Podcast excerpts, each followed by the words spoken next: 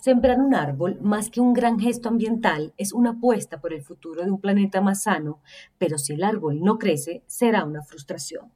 La ganadería, la agricultura, la minería, la construcción y los planes de ordenamiento territorial mal hechos en todos los municipios colombianos están acabando con las selvas, los páramos y los bosques. Es un hecho real que se vive en cada ciudad, pueblo, vereda o corregimiento sin que las corporaciones autónomas regionales, las secretarías de desarrollo o planeación y mucho menos el Ministerio del Ambiente hagan presencia en territorio y cumplan con su papel constitucional de velar por la protección de la flora, fauna, ríos, pantanos, humedales, lagunas, embalses, mares y playas.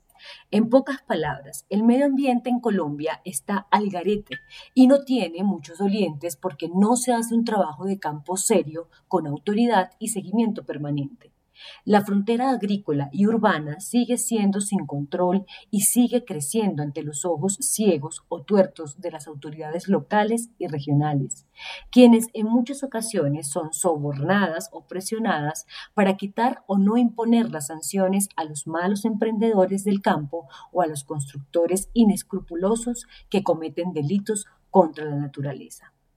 No se puede ocultar que Colombia es uno de los países en los que más avanza la deforestación sin que las instituciones logren impedirle con el lamentable hecho para el mundo de que es al mismo tiempo uno de los países premiados por una naturaleza exuberante, miles de ríos, bosques de niebla y selvas tropicales, hogares de muchas especies de aves, insectos y abundancia en plantas. Colombia es un país privilegiado, como pocos por la naturaleza, situación que lo obliga a ser mucho más cuidadoso con el manejo ambiental. Incluso es el único discurso y argumentación diferenciador que usan los gobernantes locales en las cumbres globales para buscar ayuda económica para no ser inferior a este reto de conservación y protección. Al presidente Iván Duque le fue bien en la cumbre de Glasgow, no solo porque llevó la tarea bien hecha con nueve pilares definidos de trabajo concreto, con un plan a largo plazo creíble, sino porque presentó el compromiso con endeudamiento definido para enfrentar el reto ambiental.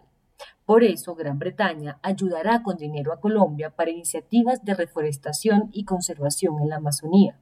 un aporte financiero que no se hubiese dado si el primer mandatario no hubiese sido líder silencioso en políticas públicas verdes.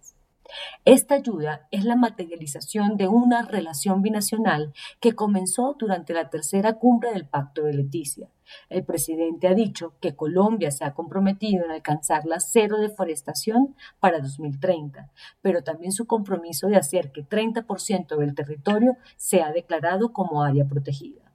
Nunca antes en la historia reciente del país un mandatario había adquirido tanto compromiso ambiental. Lo curioso de estas políticas públicas debería venir o tener su origen en un Congreso asignado por ONG ambientales y por los partidos llamados verdes que no han tenido iniciativas en este sentido. Colombia es una potencia en recursos naturales y debe adoptar una normatividad novísima de protección e incluso enfocar todos sus esfuerzos en este sector como estratégico para su futuro económico. Mucho del futuro del turismo tiene que ver con selvas, bosques y páramos bien cuidados.